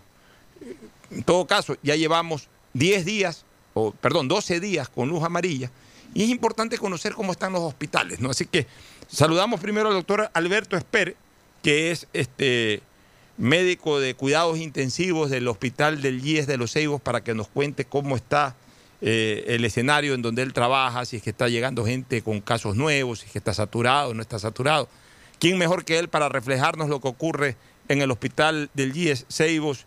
Alberto Esper, Alberto, eh, doctor de esa unidad hospitalaria. Buenos días, por favor. Coméntanos, infórmanos sobre lo que estamos requiriendo. Adelante. Hola, buenos días. ¿Cómo va, Pocho? Excelente, gracias por, la invitación y por la apertura. Bien, eh, en el hospital estamos eh, en, una meseta, se podría decir, estamos en una meseta. Eh, inicialmente, cuando esta pandemia comenzó, teníamos un repunte pues, muy alto, la cantidad de pacientes era muy abrumadora, si se quiere. Ahora estamos en una meseta baja. El descenso fue brusco en las últimas tres semanas a cuatro semanas y desde ahí nos hemos mantenido en una situación de una meseta baja, así le llamamos. Es decir, que estamos en una parte plana de la curva, pero con pocos pacientes. Eso significa más o menos lo siguiente. En las emergencias están llegando una afluencia de unos 30 pacientes aproximados, 30, 35 pacientes con síntomas respiratorios. Eh, ojo, no necesariamente COVID-19, pero todos tienen síntomas respiratorios y por ende se asume que si estamos cursando una pandemia, los pacientes que vienen con esto son posibles pacientes con COVID. Eso por un lado. De estos pacientes, unos cuantos requieren hospitalización o ingreso hospitalario, estamos hablando de un 30%, unos, es decir, 8 a 10 pacientes promedio. Eh, hay días que hay menos, hay días que hay unos 2, 3 más, pero más o menos esa es la, situación que se presenta. De estos pacientes que se quedan ingresados, eh, necesitan terapia intensiva eh, la mayoría. Es decir, de, cuatro, de ocho pacientes que ingresan, cuatro, cinco pacientes requieren intubación endotraqueal y asistencia ventilatoria mecánica, intubarse y conectarse a un respirador. Por ende, nosotros tenemos la terapia intensiva aún con una ocupación del 90-95%, e incluso hay días que llegamos al 100%. Ojo, tomando en cuenta que nuestra terapia intensiva creció desde 30 camas hasta 50 camas aparte de las camas que se, comenzaron a hacer en emergencia, los espacios que se comenzaron a, ampliar para atender pacientes críticos. Actualmente tenemos una ocupación de 41 camas en la terapia intensiva, hemos cerrado 9, hemos disminuido el número de pacientes críticos, pero nos mantenemos en un estándar diario de 40 a 41 pacientes. O sea, todos los días yo tengo en mi terapia intensiva unos 41 pacientes. Lo mínimo es 38, 37, pero ¿Qué pasa? Que van llegando y vamos utilizando, ¿no? Y como estos pacientes son críticos, en general todo paciente que tenga COVID y que tenga trastornos de su saturación de oxígeno debe ir a una terapia intensiva, o sea, eso es lo normal. Eso es lo que ocurre en una época no COVID. paciente que viene desaturando, eh, así le llamamos, o sea, con hipoxemia, con niveles bajos de oxígeno, debe ir a una terapia intensiva por las posibilidades de complicarse y debido a que la hipoxemia es un síntoma grave de complicaciones potencialmente mortales. Entonces esa es la situación actual. Así nos hemos mantenido ya unas semanas. Aparentemente, según estos datos, no ha habido un repunte como se esperaba. Eh, sin embargo, pues las pandemias son así, no sabemos cómo se comporten. Tenemos que esperar un poco más eh, y siempre mantener las medidas de prevención y de precaución, el distanciamiento social, el uso de la mascarilla, el lavado de manos, que es lo fundamental. Evitar el hacinamiento, pero eh, bueno, pues más o menos así es como está la situación actualmente. Bueno, muy bien, gracias, gracias, gracias, gracias Alberto. Excelente informe, excelente intervención que nos deja tranquilos porque no hay el repunte por el lado del Hospital de los Ceibos del Seguro Social. En otra línea tenemos a Carlitos Maullín Carlos, que es integrante de la Unidad de Cuidados Intensivos del Hospital del Seguro del Sur, del Teodoro Maldonado Carbo. La misma pregunta, Carlos, ¿cómo está el escenario por allá está llegando mucha gente infectada, ya no llegan, ha disminuido, ¿cómo está la UCI del Teodoro Maldonado Carbo? Infórmanos, por favor. Buenos días, Alfonso.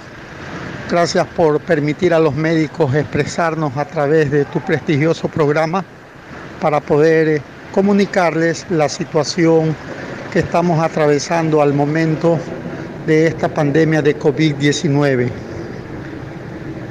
A partir del mes, de la quincena segunda del mes de mayo, hemos notado que las atenciones con respecto a las pacientes que tienen compromiso respiratorio compatible con COVID-19 ha disminuido notablemente, tanto en las consultas externas como en las hospitalizaciones, ya sea en pisos o ya sea los ingresos a las unidades de cuidado intensivo.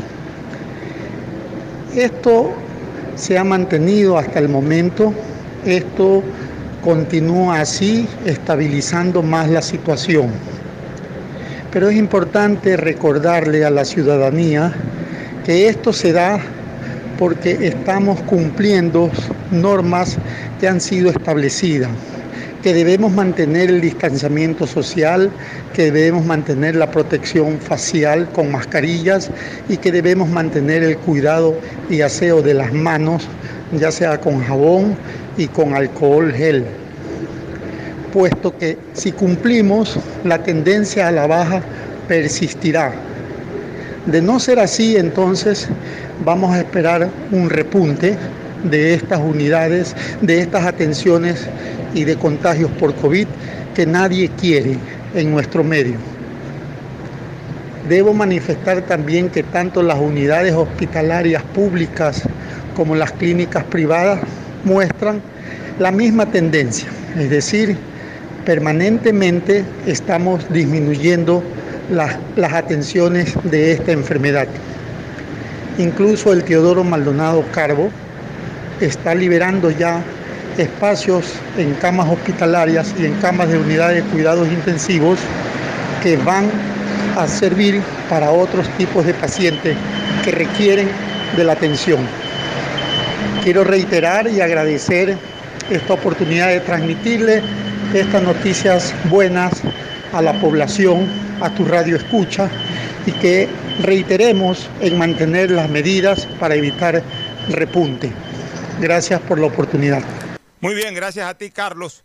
Mira, Fernando, entonces, eh, buenas noticias, ¿no? 10 días, 12 días ya de relajamiento o de salir del, del, del, eh, del aislamiento total que teníamos ya a un distanciamiento social.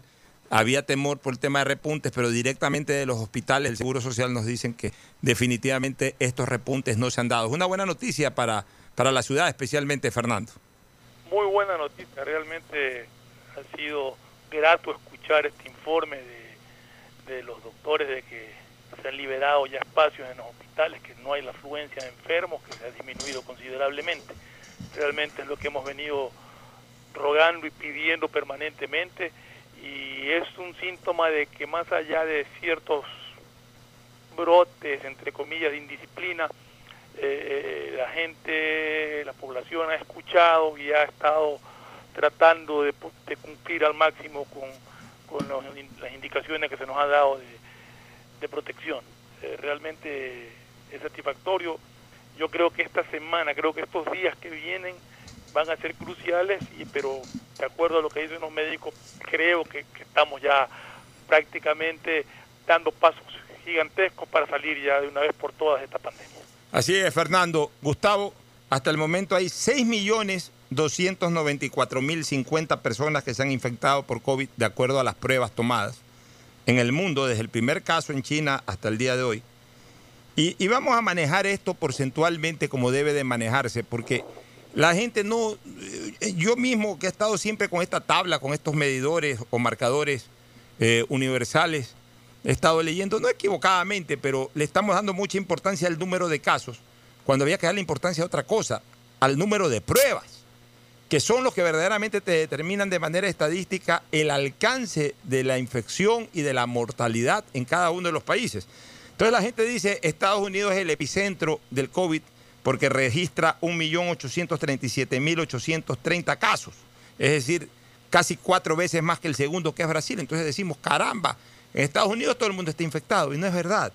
Lo que pasa es que Estados Unidos, Gustavo y Fernando, han hecho 17 millones de pruebas, 17 millones 678 mil pruebas. Y entonces, claro, con 17 millones 678 mil pruebas, arroja 1.837.830 casos. Pero que realmente, realmente, Fernando y Gustavo, es el 10% de la población de los Estados Unidos, eh, estadísticamente hablando. O sea que es el 10% de Estados Unidos en cuanto a su población la que está infectada. En el caso de Brasil eh, es un poco mayor, ahí sí, en Brasil se ha desbordado la infección. En Estados Unidos hay 514.992 casos y se han hecho 930.013 pruebas que representan el 55%, una proyección del 55% de la población infectada. Rusia, que está en tercer lugar, tiene 414.878 casos positivos, pero han hecho 10.923.000 pruebas, casi 11 millones de pruebas. Entonces eso representa al 4% de la población que está infectada. Vámonos a España y a Italia, que fueron los países que más alarmaron en Europa durante buena parte de la pandemia. En España hay 286.509 casos, pero han hecho 4.063.843 pruebas, lo que significa que el 7% de la población española se infectó. Y en el caso de Italia son 232.997 casos positivos, pero de 3.878.739 pruebas, lo que significa que el 6% de la población italiana se infectó. Y acá en Sudamérica, Perú y Ecuador. Perú tiene 164.476 casos y la gente dice, puchica, eh, está desbordado el COVID en Perú. Sí, pero los peruanos han hecho 1.058.874 pruebas y eso refleja que es el 2.7% de la población la infectada, el 2, perdón, el 15%, el 15% de la población infectada, el 15%. Mientras que en Ecuador hay 39.098 casos positivos, pero nosotros hemos hecho solamente 117.422 pruebas. Entonces nosotros tenemos el 33% de la población infectada. Esto quiere decir que en Sudamérica nosotros somos el segundo país con mayor infección poblacional. Y ahora vamos al índice de muertos. Estados Unidos refleja 106.208 muertos. Entonces también decimos, qué locura, qué cantidad de muertos impresionantes en Estados Unidos. Sí, pero de los ciento, del, del millón 837 mil 830 casos positivos que hay en Estados Unidos, esta cantidad de muertos representa el 6% de mortalidad. En Brasil hay 29.341 muertos de 514.992 pruebas, que representa el 5.6% de mortalidad. En Rusia, de los 414.878 casos positivos, hay 4.855 muertos, lo que representa el 1.2% de mortalidad. En España y Italia sí están los porcentajes de mortalidad altos, especialmente porque por, la cantidad de muertos que hubo al comienzo, cuando todavía no encontraban los tratamientos indicados.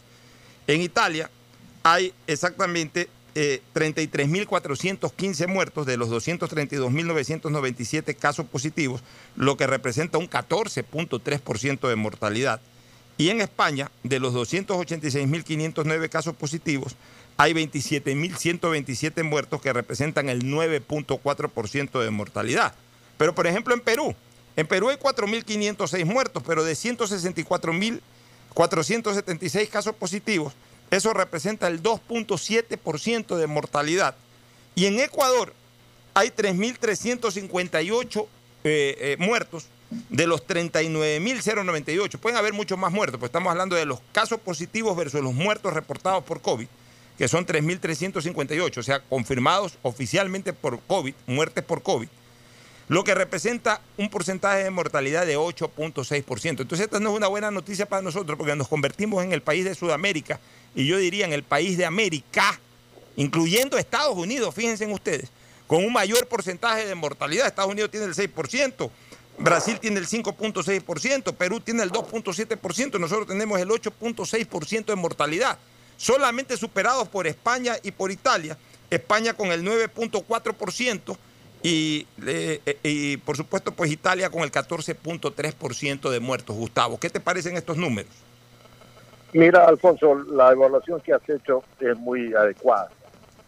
Desde el principio dijimos que el COVID-19 enfrentaría y llevaría límite a los países en sus aspectos y realidades culturales, económicas, estructuras de salud pública y privada y liderazgo de sus dirigentes. Esa es la realidad para hacer cualquier análisis del manejo de la pandemia. Nuestro nivel cultural, nuestras realidades en la estructura de salud, nuestra realidad económica y la capacidad de nuestros dirigentes. La pandemia en el principio estuvo muy mal manejada. Imagínate que recién ahora el presidente ha tomado contacto directo con la presidenta de Alemania y le ha pedido asesoría con epidemiológicos, es decir, expertos en materia de salud pública. Y eso se debió haber hecho desde el principio. Recién en la primera quincena de abril, el COE Nacional tuvo un experto epidemiólogo como asesor. Y en tanto, todas esas decisiones que se tomaron, las tomaron políticos, gente que no sabía del tema.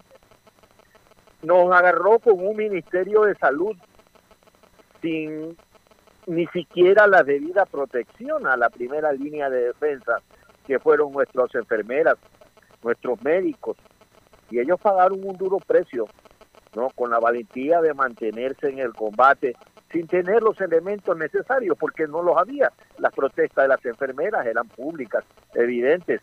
Por allí un subsecretario de, de Salud, de cuyo nombre no quiero acordarme, declaró que los médicos querían vestirse de astronautas. Y en esa línea, pues muchísimos errores, muchísimas vanidades. ¿Sabes? El pecado favorito del diablo es la vanidad. Y en esa línea, pues hubieron personas que decidieron buscar asesores electorales, empresas electorales, antes de buscar gente que le informe lo que no sabían. Y no es pecado no saber. Y no me vengan con el eh, argumento peregrino que decían, yo estoy aquí en primera línea. Estás en primera línea porque era tu deber estar. Porque para eso era lo que eras.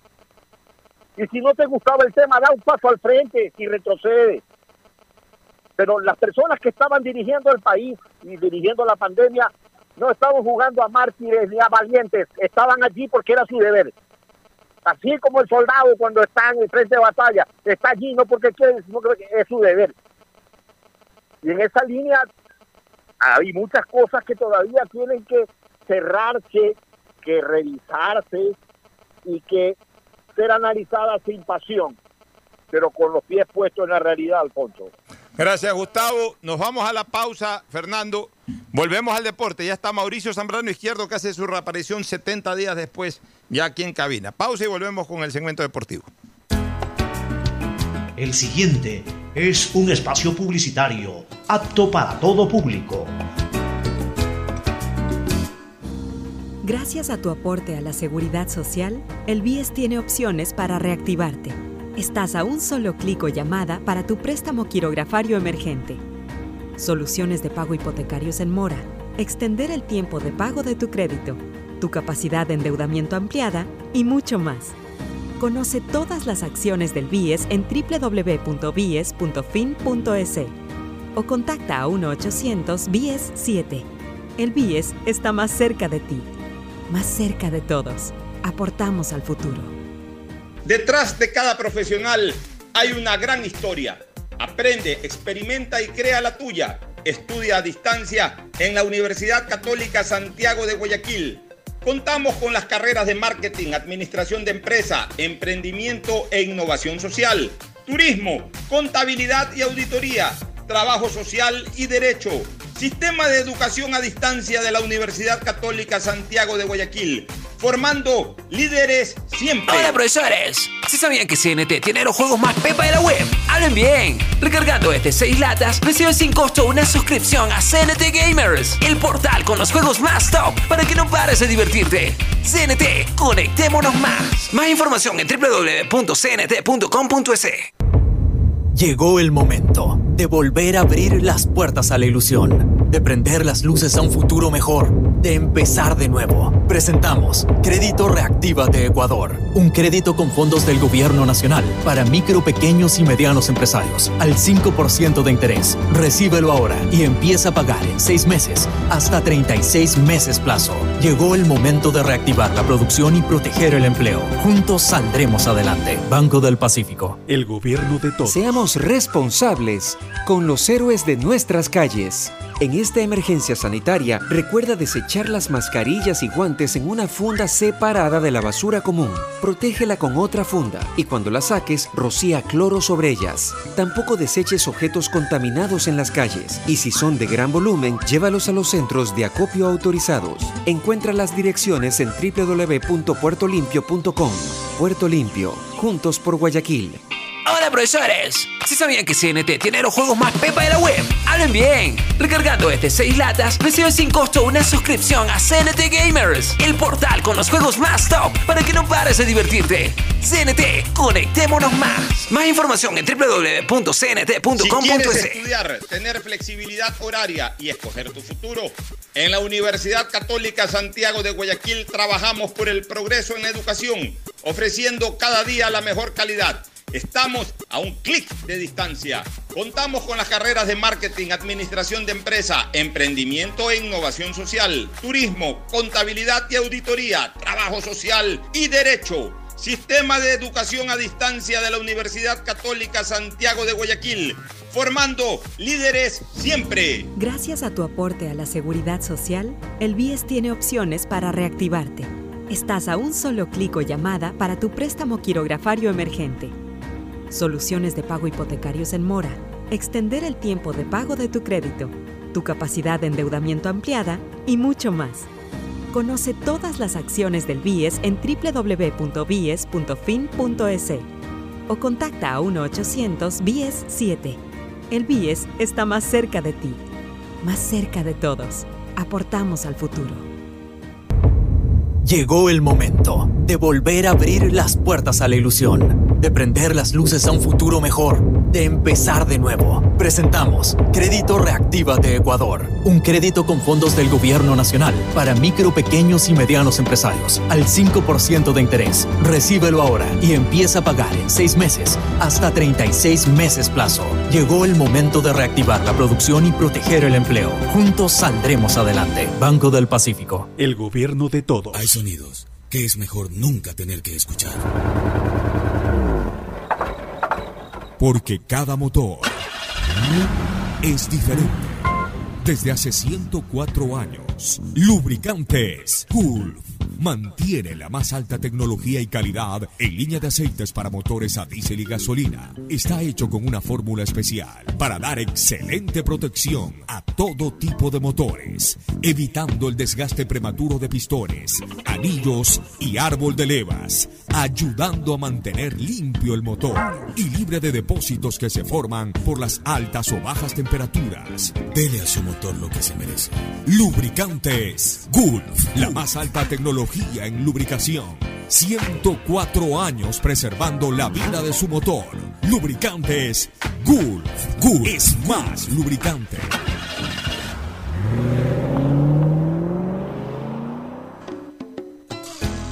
Fin del espacio publicitario.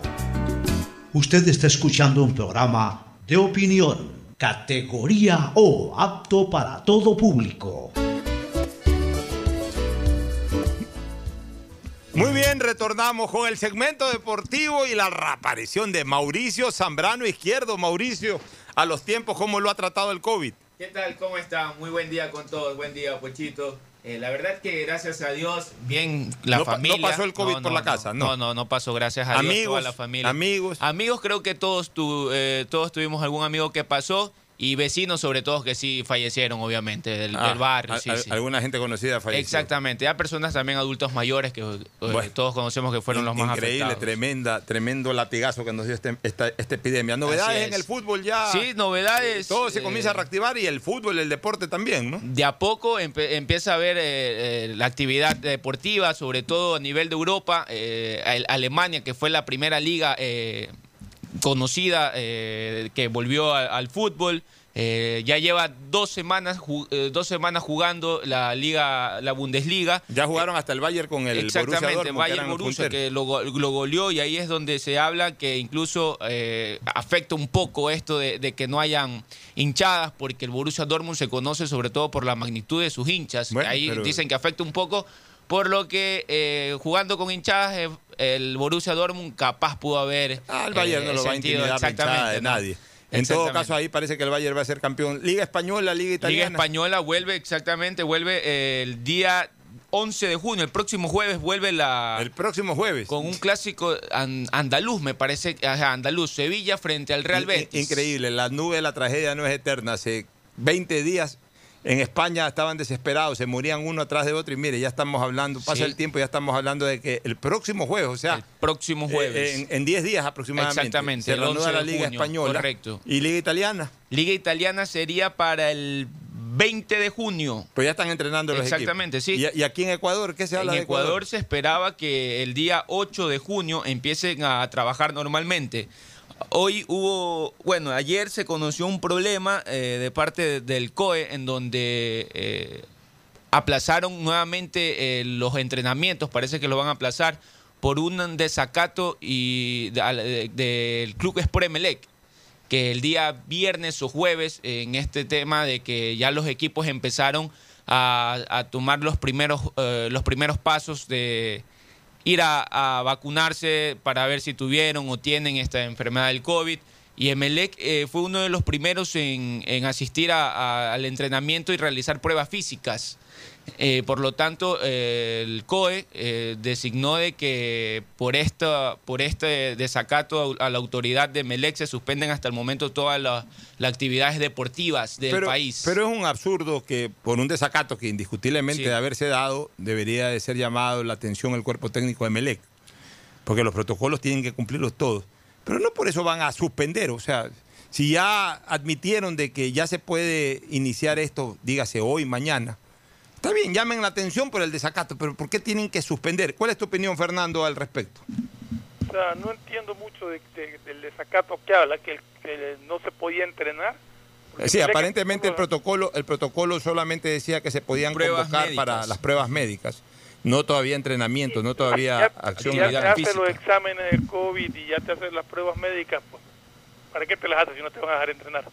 Sí, pero es un protocolo que hay que cumplir. que un poquito forzado y peor aún, peor aún suspender eh, el inicio de entrenamiento por, por, por una sanción que puede ser eh, una amonestación verbal, incluso una multa por último, pero no tiene por qué suspender a los, de- a- a, eh, los entrenamientos de los equipos si es que realmente ya estaba autorizado. Así es. En eso yo no comparto. Deme se pronunció, él dijo ¿Qué que el? COE nacional solo da directrices, no puede revocar o sancionar, dijo. Pero que no debe ponerse tampoco en ese plano el señor Neme. O sea, Sí. si ya le dicen que no puede, no puede. Incluso el día de hoy O sea, Emelec ya, dejemos a- un poco ya también hasta cierto punto la prepotencia. ¿sí? Eh, eh, todos hemos acatado las disposiciones de las autoridades sanitarias. No puede salir de la casa, no podemos salir de la casa. Podemos salir, ok, salimos. Salimos de esta manera, de esta manera. Si le dicen no se puede entrenar, no tiene que entrenar y punto. Ya, cometió el desafuero, ok, que lo sancionen con una carta, algo, pero eh, ahí sí comparto con Fernando, no tienen por qué extender este, este tema. Sí, sí, Eh, Sí, Fernando. mira, pero yo también pienso que no es el COE nacional el que tiene que dar estas instrucciones. ¿Por qué?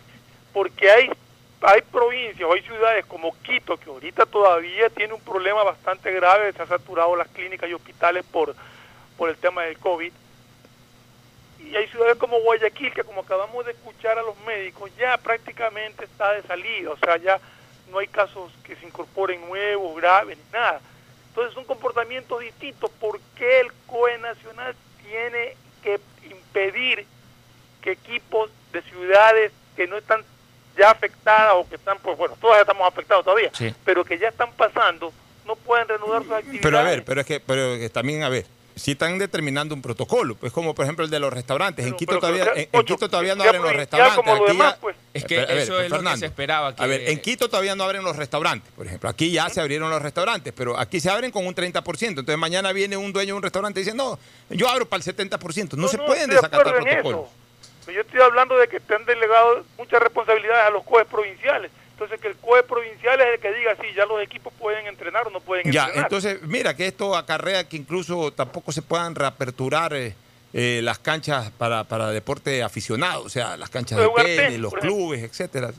Estamos un poco atrasados y la gente está desesperada con esto. que- Pero hay que cumplir los protocolos. Pues si ya le dicen a, a- a un club o a los clubes, este es el protocolo, que además lo eh, fue con el aval de la propia Liga Pro, con el aval de la Federación Ecuatoriana de Fútbol, hay que cumplirlo. Pues, o sea, ¿cuál de es la desesperación de, de- de iniciar un entrenamiento en la cancha? O sea, ya, ya, ya Estoy de iniciarán- acuerdo, pero yo a lo que yo voy es que si le delegan a los COE provinciales la atribución de pasar el semáforo rojo, amarillo y a verde, eso es pro- del COE provincial, ¿por qué el COE nacional tiene que dar disposiciones sobre los entrenamientos de los equipos y no sea el COE provincial mismo el que diga ya, ya pueden hacer? Es que, es que en estos temas de, de- de- de actividad deportiva parece que el pronunciamiento es el COE nacional. Por eso que todavía no abren, por ejemplo, los clubes.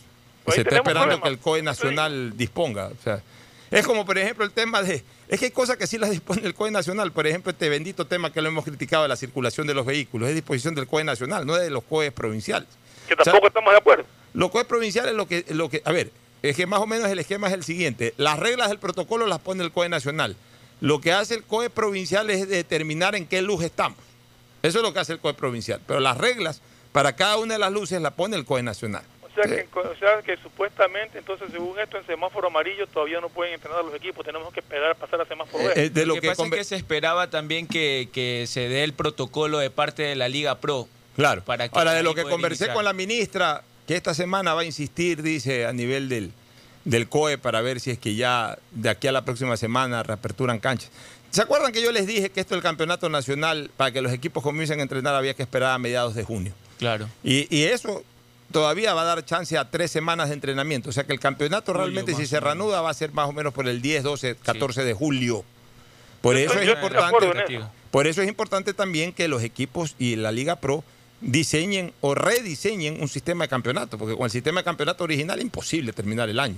Eh, Yo y estoy va, de y acuerdo va a eso, generar una Pocho. Yo he venido congestión. sosteniendo que, que ahora es cuando más cuidado debemos de tener en estos días. O sea que yo sí creo que, que Melec se apresuró en reiniciar, en reiniciar los entrenamientos de esa manera. O sea, debieron haber ido a, a los exámenes médicos como, como se dispuso, ¿no? Eh, hizo exámenes médicos y realizó pruebas físicas. No entrenamientos en grupo, sino pruebas físicas. Pruebas físicas nada más. Pero Sí. las pruebas físicas las pudo haber hecho por último en- en- en- a portalón cerrado. Y porque le hacen- cuento la hacen que, abierta en que- la cancha. que y- Melec, a pesar de, de- de lo que eh, dijeron, ellos no pararían de entrenar. El día de hoy también se conoce que Melec entrenó con total normalidad, realizando las pruebas físicas a otro grupo. Pero es que están equivocados. Ustedes ya, ya también ya Nacís Neme anda en el plano de desacatar, de desafiar. Tampoco es No así. se puede desacatar instrucciones de esta naturaleza. Sí, pues no se puede tampoco andar en ese plano de desafío. Eh, nos vamos a una última recomendación comercial. Auspician este programa. Con CNT recarga desde 3 dólares y recibe sin costo una suscripción a CNT Gamers, el portal con los juegos más top para que no pares de divertirte. CNT, conectémonos más. Aceites y lubricantes Gulf, el aceite de mayor tecnología en el mercado. Acaricia el motor de tu vehículo para que funcione como un verdadero Fórmula 1 con aceites y lubricantes Gulf. El gobierno de todos y la Corporación Financiera Nacional continúan trabajando por el desarrollo de nuestro país. Si ya tienes un crédito con la CFN, puedes diferir tu pago con una ampliación de plazo y los pymes podrán extender el diferimiento hasta el mes de agosto. Ingresa a www.cfn.fin.es. CFN, el desarrollo es ahora. ¿Quieres estudiar, tener flexibilidad horaria y escoger tu futuro? En la Universidad Católica Santiago de Guayaquil trabajamos para el progreso en educación, ofreciendo cada día la mejor calidad y para ello estamos a un clic de distancia. Escoge la carrera de tu vocación. Puede ser marketing, administración de empresas, emprendimiento e innovación social, turismo, contabilidad y auditoría, trabajo social y también derecho.